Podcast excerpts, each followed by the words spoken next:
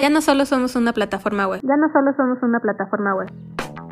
Queremos acercarnos más a nuestra comunidad, oír tus opiniones y traer la información necesaria para que amplíes ese conocimiento en moda latinoamericana a partir de todos los ámbitos de la industria y por supuesto de nuestros invitados. Este es un podcast de Draw Latin Fashion. Hola oyentes, mi nombre es Talia Ku y soy la creadora de Draw Latin Fashion. Hoy tenemos un capítulo muy interesante, estaremos haciendo un análisis de moda latina y en específico vamos a hablar de la diseñadora peruana Anaís Yucra. Discutiremos un poco de su historia, vamos a analizar sus colecciones, su evolución y por qué la consideramos tan interesante e importante en el escenario ahorita en Latinoamérica. Como invitada el día de hoy tenemos a Sandra Matei García Rada. Ella es investigadora de moda, experta en tendencias. También es profesora de la clase de tendencias en nuestro curso de introducción al periodismo de moda. Además, Sandra es de Perú. Entonces, ahorita, Sandra, te dejo que te presentes y por favor cuéntanos un poquito más de ti. Gracias, Talía. Un gusto estar acá con ustedes. Muchas gracias por invitarme en verdad creo que has dicho un buen resumen de, mi recorrido. Lo que puedo agregar definitivamente es algo que creo que me representa bastante y es algo que lo he empezado a decir hace tal vez no mucho, es que yo empecé en diseño de moda, como muchas otras personas, pero creo que eso me, me, he ido dando cuenta en el camino que eso también me ayuda con la visión del lado de tendencias, porque otra vez, como tengo una formación de diseñadora, he trabajado en diseño, entonces me ayuda como a poder este, analizar las colecciones tal vez desde otra perspectiva de alguien que venga de otro background. Y además de eso, pues sí, me especialicé en tendencias y en investigación de moda y tengo además una pequeña agencia de tendencias. Ese fue, la verdad, mi, mi sueño desde hace varios años, desde que empecé a trabajar en análisis de tendencias. Así que, pues, finalmente está saliendo a la luz y nada, creo que eso sería todo por mi parte.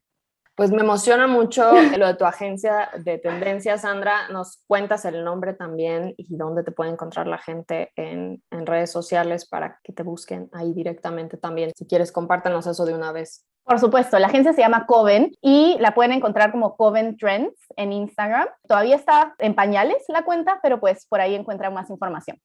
Perfecto, Sandra. Ok, bueno, pues vamos a comenzar. Vamos a dar un poco de contexto sobre Anaís Yucra. Esta es un poco de la información que encontré y obviamente, Sandra, si tú encontraste algo adicional, por favor lo, lo comentas. Yucra parece que creció en una familia que tenía una fábrica textil y ella estudiaba la carrera de economía en Perú y después dejó esta carrera para estudiar en Reino Unido en Nottingham Trent University y ella es impresionante porque de verdad hemos encontrado sus colecciones por todos lados del mundo. Entonces, ha presentado en Graduate Fashion Week en Londres, ha presentado en Dunedin Fashion Week en Nueva Zelanda, en Fashion Clash en Países Bajos, Guatemala Fashion Week, en Mercedes-Benz Fashion Week Rusia, pero la, la virtual, esta edición virtual que tuvieron este año, y más recientemente Colombia Moda 2021. También encontré que fue semifinalista en el Redress Award 2020 y finalista de Future of Fabric de Swatch On en el 2021. Y bueno, como creo que estábamos comentando esto antes, pero se me hizo impresionante el PR de esta diseñadora porque está en todos lados, o sea, la encuentras en Google, encuentras muchísimos artículos sobre lo que está haciendo, lo que presentó, las novedades que tiene, entonces tiene una muy buena estrategia que vamos a comentar después. Finalmente, en el 2018 funda su marca y Anaís le llama al trabajo que realiza activismo. Entonces, esto es una mezcla entre ser artista y activista. Esto en especial es lo que hace también esta diseñadora muy interesante y lo vamos a comentar a continuación cuando revisemos sus colecciones, pero tiene que ver con la protesta a través de la ropa,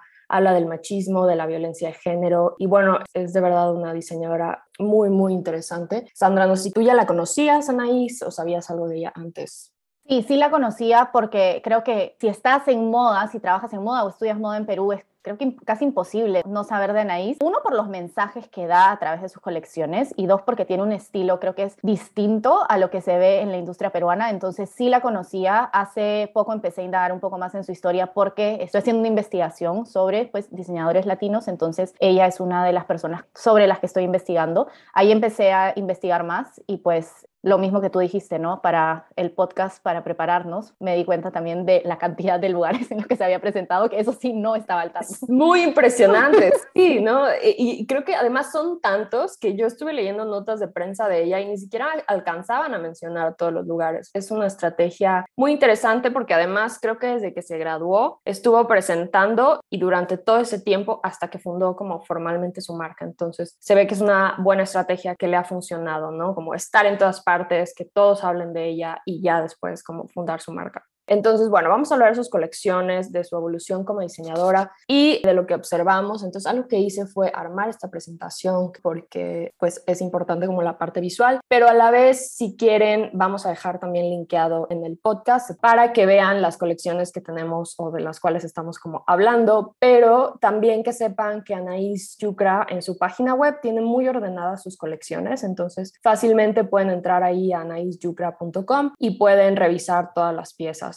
Entonces, justo nos vamos a centrar en dos colecciones. Esta me parece que es su primera colección, si no es que de las primeras, que se llama Revolución. Luego tenemos la segunda colección, que es Wilkas, que esta la presentó en múltiples lugares, en Fashion Clash en Países Bajos fue uno de ellos. Y esta se llama Resistencia. Después tiene otra que se llama Matriarcado, y tiene la última que se llama Pachamama. También en su sitio web encontré que tiene estas colecciones de lingerie swing. Ahorita vamos a hablar un poquito también de eso, se me hace interesante como piezas comerciales que tiene. Y bueno, hablemos de matriarcado, creo que esta es la penúltima que sacó. Y bueno, voy a leer un poco la información que encontré sobre esta colección para darnos contexto. Anaís dijo que la colección buscaba mostrar la realidad que viven hoy en día muchas niñas en Perú y Latinoamérica y la vulnerabilidad de los niños, que es un tema muy grande. Esta información la saqué de una entrevista en YouTube de Tana Rendón con Anaís Yucra. En esta colección se inspiró del caso de Lina Medina, que es una niña de 5 años que quedó embarazada a los 5 años y esto pasó en Perú. Y a la par, Anaís cuenta la historia de su propia abuela que fue sacada de su ciudad natal, llevada a Lima a trabajar como empleada doméstica como forma de pago de un adeudo. Entonces, este es como un poco de las múltiples inspiraciones para esta colección de parte de Anaís. Ella dice que las niñas no son vistas como un legado, que ella busca comenzar este diálogo y tocar estas heridas para transformarlo en algo significativo que nos eduque y que genere cambios. Entonces, se me hizo interesante como iba explicando esta colección porque decía que había un vestido en específico que se inspiró en las muñecas de su abuela porque su abuela no tuvo infancia y además habló de que todas las mujeres en su familia son súper fuertes, que ella siempre le dijeron que eran un matriarcado y bueno, también está abordando el tema de censura, por ejemplo, de cuerpo de la mujer en medios digitales con este vestido donde se muestra como el busto de la modelo por completo. Entonces, bueno, ese es un poco el background de esta colección. Sandra, ¿tú qué pensaste de la colección? ¿Qué fue como lo primero que te impactó?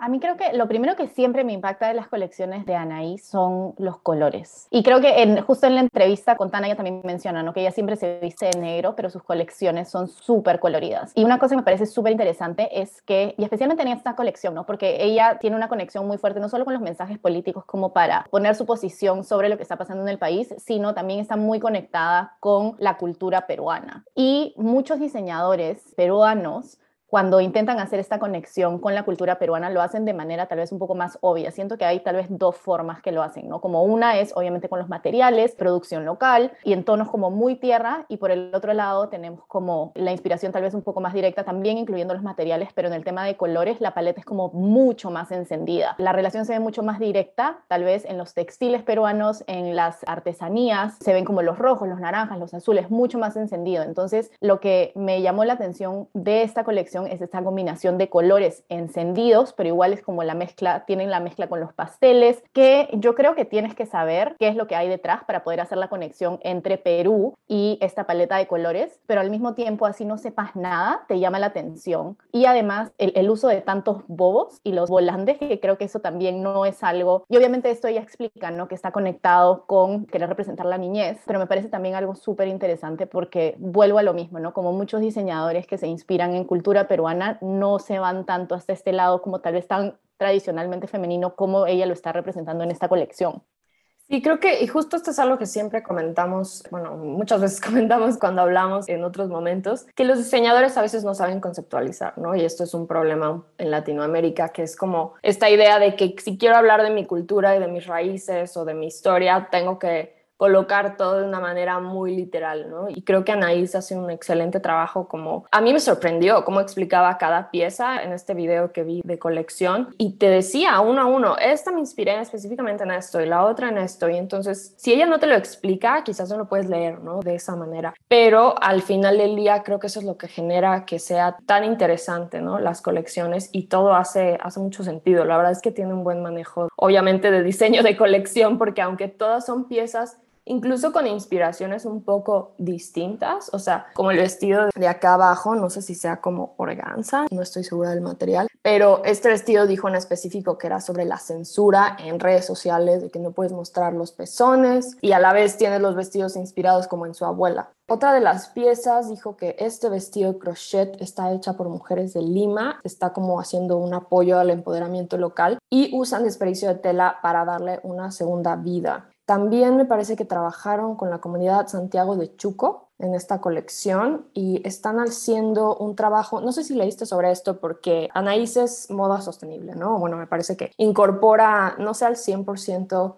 en su sitio web, ahora que lo pienso, no decía como que era 100% sostenible, no sé si tú lo, lo, buscaste, pero usa materiales sostenibles. Entonces, algo que realizan es algo que ella le apoda el compost textil, que es basura de la merma y separan por colores de fibras, algodones, alpaca, neoprenos y licras. Y entonces de ella dijo que se enviaron más de 20 kilos de merma textil a la comunidad Santiago de Chuco, en Perú, donde se desarrolló un telar con todo ese material así desarrollaron como algunas piezas de la nueva colección. Entonces, eso es bastante interesante también como una manera de trabajar con los artesanos de Perú. No sé si eso es algo que ya habías escuchado en algún otro diseñador.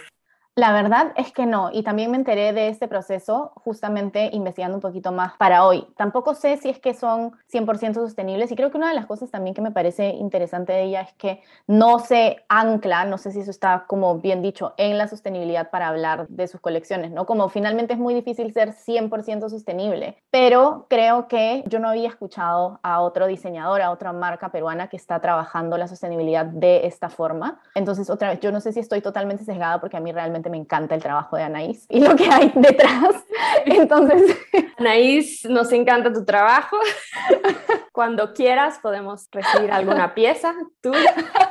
Sí, bueno, yo digo, yo no estoy, o sea, estoy ligeramente familiarizada con la moda en Perú, pero sí siento que al menos de las propuestas que he visto, justo lo que dices, es interesante que su branding no se apoya tanto de esta idea de que solo es moda sostenible, o sea, es parte de su historia, parte de su ADN, pero no le está utilizando como algo vendible, ¿no? No lo usa como para aprovecharse del mercado y decir, sí, soy una marca sostenible y por eso me tienes que comprar, sino que las marcas deben de ser así, ¿no? Ya todas las marcas deben tener como esta mentalidad sostenible sin tener que estar tratando de utilizarlo como una estrategia en marketing. Ahora, algo de los colores, estaba tratando de ver si ella, este uso como del arco iris, leí, pero después ya no encontré la nota otra vez, entonces no estoy muy segura dónde lo leí, pero algo mencionó sobre los colores de todas las luchas en apoyo a la mujer, las luchas feministas en Latinoamérica, entonces ella dijo que se inspiró como un poco o sacó colores de cada lucha, de la que es de Chile, por ejemplo, entonces me parece que de ahí sale un poco esta idea de los colores arcoíris, pero no volví a encontrar el artículo, voy a ver si lo encuentro, pero sí mencionó que utilizó colores sobre la lucha feminista en Latinoamérica y entonces se dio cuenta que había como varias cosas en común, pero estaba viendo, por ejemplo, su colección anterior, sí utiliza también estos colores como más vibrantes, pero en esta primera colección que tiene no vemos como ese arco iris, ¿no? Se ve incluso un poco más tradicional peruana, le María, como los colores tierra, quizás solo en este hombro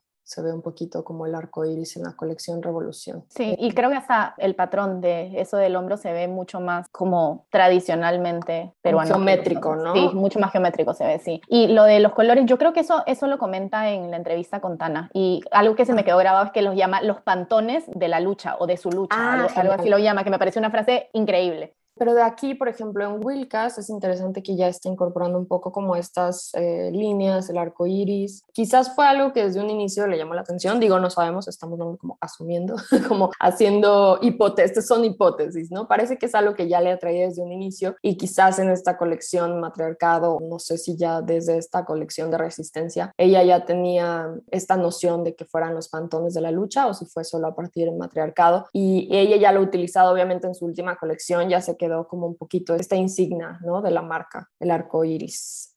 Vamos a hablar de Pachamama. ¿O hay algo que quieras comentar de la otra colección, Sandra? Algo que de repente podríamos agregar, no sé si vale la pena mencionarlo ahorita, es que creo que otra de las cosas que me gusta muchísimo es que este mensaje político, esta conexión de la moda con la política está como tal vez mucho más, no sé qué palabra usar, no quiero decir como avanzado porque no es, o tal vez está mucho más presente en la industria pero en Perú todavía no se ve mucho y hay mucha crítica. Justamente el año pasado, en noviembre, hubo una y es la siguiente colección, la que creo que sale a la par de la semana crítica que hubo en la política peruana. Y hubo mucha crítica a muchas marcas que cuando empezó a visibilizarse mucho más el movimiento de Black Lives Matter, ponían el cuadradito negro o querían hacer esta conexión entre moda y política, pero cuando pasaban cosas locales, especialmente cuando hubo como esta semana de crisis, no dijeron nada. Entonces, como una de las cosas que a mí me encanta de Anaís también es que yo creo que ella está liderando este lado de la moda, ¿no? De realmente conectarlo y no solamente como crearlo y ya, sino que tiene un mensaje y que tiene un porqué y realmente se está buscando como el cambio, ¿no? No simplemente decir la moda es política porque le pongo una frase y ya o porque hago esto que simboliza eso, sino que hay toda una historia como detrás que también creo que eso es lo que la hace tan diferente de otras marcas locales. Ahora, no digo que ninguna lo esté haciendo, pero creo que es definitivamente la más visible y otra vez la que está liderando eso. Sí, creo que incluso yo también diría que ese es el caso con Anaís, realmente es muy particular, porque esto que comentas de que no está utilizando la moda, bueno, utiliza la moda para dar un mensaje, pero además no es solo como de pantalla, ¿no? O sea, también me parece que realiza donaciones, trabaja con comunidades y además tiene una increíble diversidad en sus modelos. O sea, esto en matriarcado me sorprende. Yo nunca había visto tanta diversidad de edad, además, en diseñadores latinos. Esto no pasa, o sea, siempre se ve como muy muy planeado, un poco como, como estrategia marketing, y ella lo hace ver muy genuino, o sea, modelos realmente que tienen mucha inclusividad de tallas. Bueno, de hecho no sé hasta qué tallas tiene su sitio web, ahorita podemos checar. Sí sería interesante ver si realmente tiene inclusividad de tallas, pero al menos las modelos que ella utiliza no son todas ultra delgadas y solo modelos de piel blanca. Digo, aquí hasta tiene a un hombre modelando, una mujer embarazada, sí es interesante la diversidad que tiene y esto dice mucho de la mentalidad de la marca y además en sus entrevistas se ve muy genuina, o sea, ella habla de una manera muy genuina de lo que cree, en lo que quiere cambiar y creo que eso es muy interesante. Pero también es interesante cómo lo está haciendo comercial, que bueno, ahorita podemos hablar un poquito de eso, también nos podemos meter a su sitio web para que vean realmente cómo las piezas que ella tiene en venta, entonces cómo traduce todas estas colecciones hacia piezas comerciales. Esta es la última colección que se llama Pachamama, eh, esto lo saqué de El Comercio Perú y dice que Anaí se inspiró en el documental Sembradoras de Vida que relata la historia de cinco mujeres agricultoras del altiplano y su papel en un sector mayormente dominado por hombres. Esto es una cita. Anaís dice, me llamó la atención su conexión directa con la madre tierra cómo trabaja en la agricultura de manera holística. Mayormente sus sembríos son mejores, pero las ganancias no son dignas por la numerosa competencia. Después también relaciona este último escenario que se vive en el fast fashion que aniquila directamente a la moda sostenible y las piezas de diseñador. Otra frase de Anaís es, el consumidor está acostumbrado a comprar 12 polos de 10 soles en lugar de invertir por un producto más caro pero fabricado de manera digna con materias sostenibles y más calidad. Eso es lo que ella habla de colección. ¿Qué piensas tú, Sandra, de esta última colección que presentó? Empezando por el concepto, ya me parece que el tener, como siempre decimos, ¿no? Como el tener una historia bien armada y poder traducirla en los diseños, creo que eso ya te da un buen punto de partida. Pero definitivamente creo que le veo mucha más conexión entre la anterior y esta, como que me siento Tim Gunn de Break Runway diciéndolo, pero siento que el arco iris lo vemos tanto en Matriarcado como en Pachamama, entonces siento que es como que se está cuajando como diseñadora, pero al mismo tiempo está incluyendo la parte de los tejidos o los tejidos tal vez, porque sí, sí habían prendas tejidas en la otra, pero aquí los diseños de abajo, que son como los tejidos con más combinación de colores, siento que eso es algo que tenía y que ahora lo está volviendo a incorporar aquí, pero lo hace ver como todo tan, no sé, lo, lo hace ver unificado, sí, esa es la palabra, lo hace ver tan unificado y justo lo que decían, en las modelos se ve bien, o sea, no se ve algo forzado, se ve algo que continúa. Para mí los colores es una de las cosas más fuertes de sus colecciones otra vez porque me encanta cómo traduce esta conexión del Perú con los colores, pero no en algo tan obvio. Y ese como color salmón, yo en mi pantalla lo veo como medio salmón, es, sí, es salmón, yo lo veo como medio salmón no sé, no estoy segura cuál sería así el nombre. Déjame pensar. ¿O coral? Ándale, creo que coral. Coral, es más coral, ¿no? Sí. Ese como color coral me parece también como, o sea, yo sé que es solo un color, ¿no? Pero esos acentos creo que lo hace ver como más nuevo, de repente, como distinto Mm, sí, es cierto, es algo que no esperas como dentro de la colección, o sea, es algo que no ves en ninguna de las otras piezas más que en el cinturón que está utilizando acá, pero que a la vez se siente también que hay una cohesión entre todos, o sea, no se siente fuera del lugar a pesar de que es como el único color coral, ¿no? Ah, bueno, creo que aquí tiene un poquito, o sea, como que se unifica un poquito, pero es muy interesante ese look en específico, que es como un poco un, un sastre, no sé si es pantalón, probablemente es algún pantalón, como un traje, una especie de traje y algo que es más interesante que tiene aquí como estos bodies, ¿no? Estas piezas como muy comerciales que ella tiene una colección que se llama Lingerie Swim, entonces me imagino que es como su mezcla entre traje de baño, ropa interior, y entonces lo coloca como debajo de estas piezas crochet. Y eso a la vez nos está dando como sus piezas comerciales, ¿no? Me imagino que sería interesante saber como qué es lo que más vende, pero probablemente esas son piezas comerciales que se le venden bien, ¿no? Entonces, como que tiene estas piezas artesanales que, a ver, vamos a meternos rápido a su sitio web porque es raro, pero no tiene sus... Ella vende mucho puffer jackets en su sitio web, pero no las presenta en estas colecciones. Ah, eso no me había dado cuenta. ¿Sabes lo que a mí también me parece interesante? La manera, y otra vez, ya sabemos que ella es bastante distinta, ¿no? Pero la oferta de trajes de baño en Perú es, no es que sea limitada, pero no es muy diversa en temas de producto la representación de las modelos. Creo que ella tiene hasta incluso, bueno, no lo sé, pero creo que tiene hasta XL. Y cuando hablamos otra vez de trajes de baño, las tallas en Perú son chiquititas, chiquititas. Un large puede ser en realidad como un M o un S. Y obviamente no he visto estas prendas en vivo y en directo, pero ya me hace pensar que use modelos más grandes de lo normal. Y me parece súper chévere, porque otra vez no es algo que se ve mucho en las marcas de swimwear de Perú. Eso es interesante, no sabía, como que siempre relaciono mucho el swimwear en Latinoamérica con Colombia, entonces no me había puesto mucho a pensar en Perú. Hay, eh, hay, hay, muchas marcas de swimwear, porque en realidad Perú es un país extremadamente centralizado, entonces Lima tiene un invierno gris y lo que siempre se promocionan es a la mitad del año, que es nuestro invierno, que la gente se vaya y viajen a lugares de calor, dentro del país como fuera. Entonces, tanto a la mitad del año como a fin de año, que empieza el, el verano, yo no sé igual que tal vendan el resto del año las marcas de swimwear pero sí hay mucho más de lo que uno se imaginaría.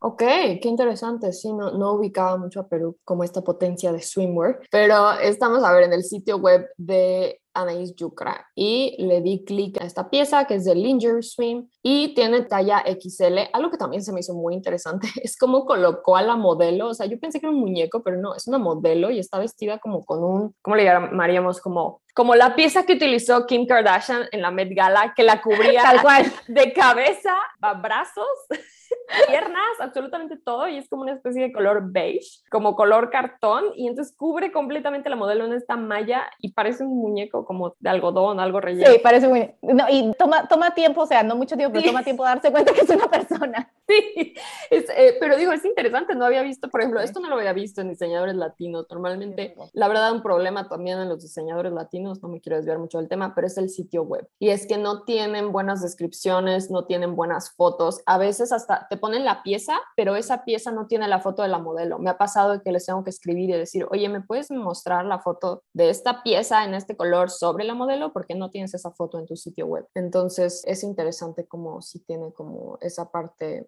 armada, ¿no? Está interesante. Pero entonces, todo este tipo de cosas no los ves realmente, por ejemplo, las chaquetas, no son necesariamente cosas que muestra en estas colecciones de lookbooks. O sea, aquí ya estamos viendo como el crochet, pero en el suéter, como en piezas comerciales, ¿no? Esta sí la tenía en su colección, esta también. ¿Cómo le llaman ustedes? ¿Abrigos? ¿Será? ¿Abrigos? Casaca. Pero no sé si use esa, no sé si use esa, esa palabra porque eso es peruanísimo, entonces la gente no entiende lo que es una casaca. También cuando dijiste bobo, creo que eso es un poco... ¿Eso bien?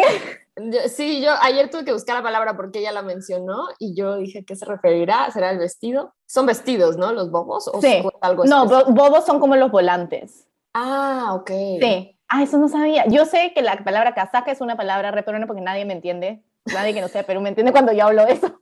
Sí, de repente surgen como estas diferencias, ¿no? Ve, tiene estas puffer jackets que se me hace muy interesante también porque casi nunca vemos ese tipo de cosas en Latinoamérica, como que no estamos habituados a vender estas prendas de frío, ¿no? Normalmente solo veo a los diseñadores que venden siempre piezas como para el calor y se ven bastante padres, la verdad. Y creo que em, algo, yo no sé si esto tiene que ver, pero otra vez tenemos invierno y verano, no tenemos primavera ni otoño, pero el invierno cada año es más frío y las personas usan full de estas puffers. Mm. Entonces, yo creo creería que tiene que ver que sí, pues es su prenda comercial porque tampoco es una prenda súper barata, pero definitivamente es como una manera de, de meterse al mercado haciendo algo que mucha gente usa, pero de una manera distinta. Sí, creo que lo comento porque a veces justo la gente ve las colecciones y dice, ¿cómo vas a usar eso? ¿No? Bueno, es que vamos a ver la traducción comercial que ella está haciendo. Aquí incluso tiene pantalones de corduroy, ¿cómo se le dice? Es como pana, ¿no? Es pana. Tiene estos chalecos igual como el material de las puffer jackets, tiene también unos gorritos tejidos que vi por acá. Entonces tiene muchas piezas que digamos ya puedes usar en el día a día, pero todo tiene rangos entre, creo que lo más bajo que he visto es como 170, a ver, 170 dólares. Wow, esto está increíble, el monosuit de Rainbow, de arcoiris. Y yo no sé cuándo lo habrá sacado, pero eso está muy Kim Kardashian. Sí, o sea, si quieren aquí estar a la moda como Kim Kardashian, pero estilo Latinoamérica, Anaís es la persona en la que pueden contar para vestirse así. Em, pero bueno, tiene también, quiero ver los accesorios, porque obviamente algo que sería interesante saber es exactamente qué es lo que más vende, ¿no? Pero mira, estas son pequeñas y cuestan el mínimo 100 dólares de los gorritos. Y eso, bueno, igual que en toda Latinoamérica, si solo conviertes a moneda nacional, y bueno, obviamente yo sé que ella vende por todas partes, ¿no? Pero claro, no es un precio bajo. Sí, no. Me gustaría saber si realmente su mercado es mucho más en el exterior o si realmente cuántos compradores tiene en Perú, sería interesante saber. Y bueno, tiene los tapabocas también, como muchos diseñadores. Que esto creo que es lo más, lo más barato, los tapabocas. Sí, no, o sea, también pensando que muchos diseñadores latinos cuando entras a su sitio te dan la opción como de comprar para tu país o comprar para el exterior, entonces si tiene todo en dólares también es muy probable que su comprador sea más bien externo, ¿no? Digo yo, es una hipótesis de nuevo.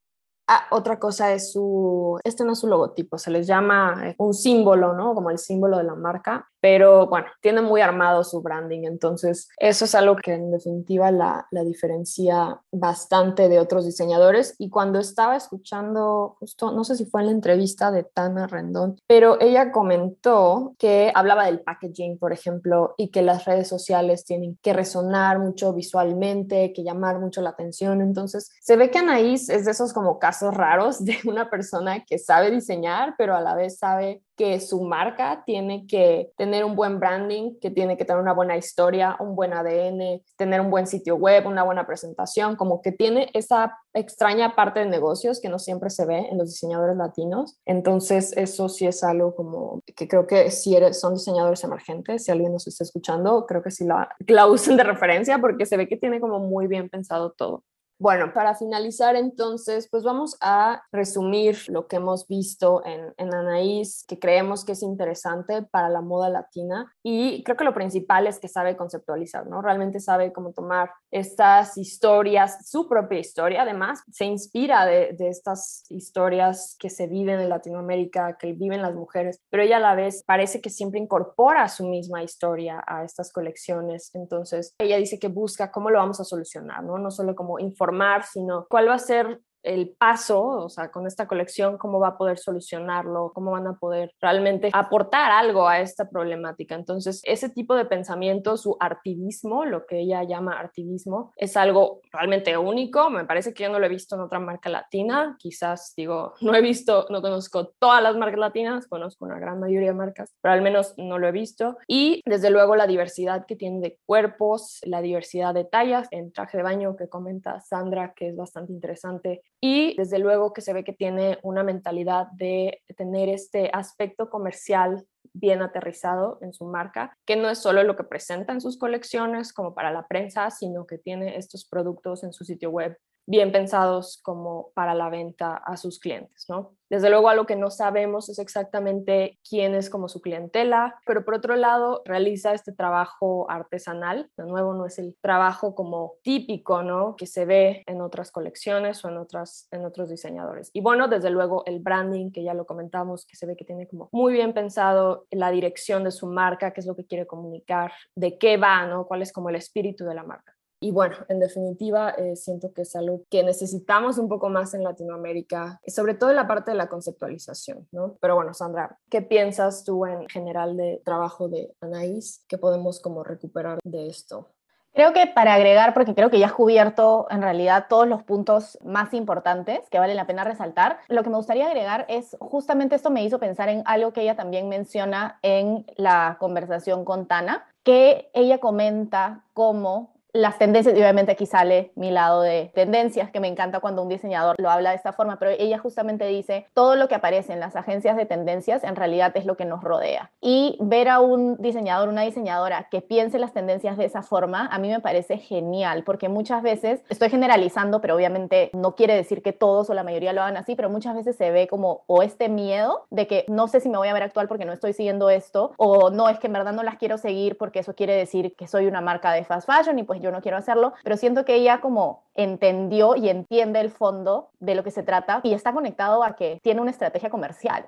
¿no? O sea, sabe hacer esa conexión entre lo creativo y lo comercial, creo yo. Y eso me parece también súper fuerte porque se nota claramente en sus colecciones. No son las colecciones típicas que vas a ver en el mercado, pero al mismo tiempo se ve súper actual y además creo que es bastante más vanguardista dentro de lo comercial que puede finalmente terminar haciendo las prendas que vende, pero siento que es bastante más allá de lo que muchas marcas hacen porque otra vez no hemos hablado directamente con ella, pero de la manera como se expresa de esto creo que tiene un buen manejo también de esa parte, ¿no? De cómo trabajar con lo que está pasando en el mundo. Sí, es interesante que comentes eso, me alegra que lo comentaras, justo como ella, y habla mucho eso de su proceso de conceptualización, ¿no? Ella dice, mira a tu alrededor para ver qué es lo que está pasando. O sea, no solo en Pinterest, sino en tu mundo, qué está pasando a nivel político, social, en tu ciudad. Y creo que eso es algo que a veces nos hace falta ver, incluso como periodistas, por ejemplo, de moda. No estamos viendo qué es lo que pasa a nuestro alrededor directamente, entonces por eso acabamos siempre hablando de Europa. Pero quería preguntarte, Sandra, de los diseñadores emergentes peruanos. Bueno, ella obviamente es una diseñadora emergente, si hablamos de que no lleva más de tres años o lleva tres años con su marca quizás. Ella es como un caso único, realmente no hay como otros diseñadores emergentes que estén creando como este tipo de trabajo que yo sepa, no, o sea, no conozco a nadie que esté a este punto, pero es que otra vez creo que también tiene que ver con lo que has estado mencionando, con lo que hemos estado hablando, que se nota que tiene un equipo detrás, ¿no? Como para hacerlo todo tan coherente. Entonces, hay muchísimas marcas nuevas. Creo que lo que pasa es que no tienen tal vez el alcance al que ha llegado Anaís. Cada vez me encuentro con más marcas nuevas que están haciendo cosas chéveres, pero creo que ninguna como a este punto, porque siento que puede ser que o se tiran hacia la sostenibilidad, pero trabajada de esta manera tal vez demasiado marquetera o se tiran tal vez también hacia lo artesanal o como siento que no, la verdad, y puedo estar equivocada, obviamente no conozco todas las marcas peruanas, pero creo que de las que tienen más alcance yo no he visto al menos.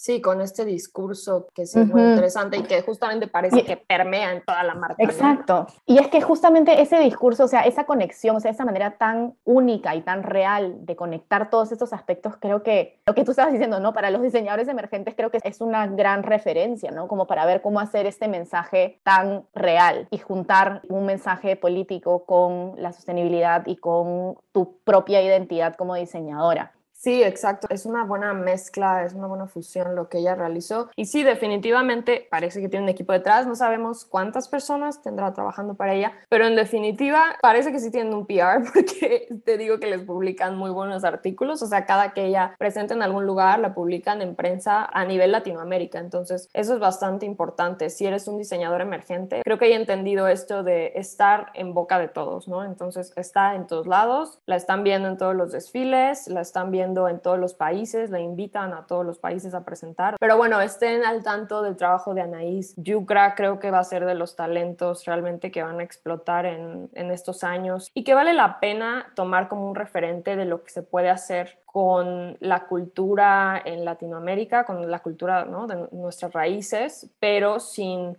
apropiarse, ¿no? sin estar como cayendo en estos problemas de apropiación cultural. Entonces, bueno, hemos llegado al final de este episodio y le damos las gracias a Sandra por haber estado aquí el día de hoy. De verdad ha sido un gusto poder discutir contigo el trabajo de esta diseñadora, Sandra. Si quieres decir algo para cerrar. Bueno, gracias Talía, gracias al equipo de Joy Latin Fashion. Es siempre, en verdad, un gusto estar aquí contigo en eventos así y también tras bambalinas donde seguimos intercambiando tantas ideas. Así que no, de verdad, gracias por invitarme y gracias a todos los que escuchen este episodio. Ojalá lo hayan disfrutado y pueda haber aportado con este granito de arena con mi perspectiva peruana. Muchas gracias, Sandra. Si quieren estar al tanto de todo lo que sucede en la moda latina, los invitamos a que formen parte de nuestra comunidad de manera gratuita registrándose en nuestro sitio web www.trolatinfashion.com. Solo tienes que dejar tu nombre, correo y crear una contraseña. Ahí encontrarán el registro de nuestras charlas mensuales y un archivo de eventos anteriores. Pero si lo que te interesa es tomar un curso con nosotros, también puedes entrar a nuestro sitio web. Tenemos cursos de periodismo de moda y otros más que te ayudarán a entender el panorama de la moda de la región. En redes sociales síguenos en Instagram, Facebook, TikTok, Pinterest, LinkedIn como Joy Latin Fashion y también puedes estar al tanto de nuestro canal de YouTube Speak Latin Fashion. Te esperamos en los próximos episodios. Muchas gracias.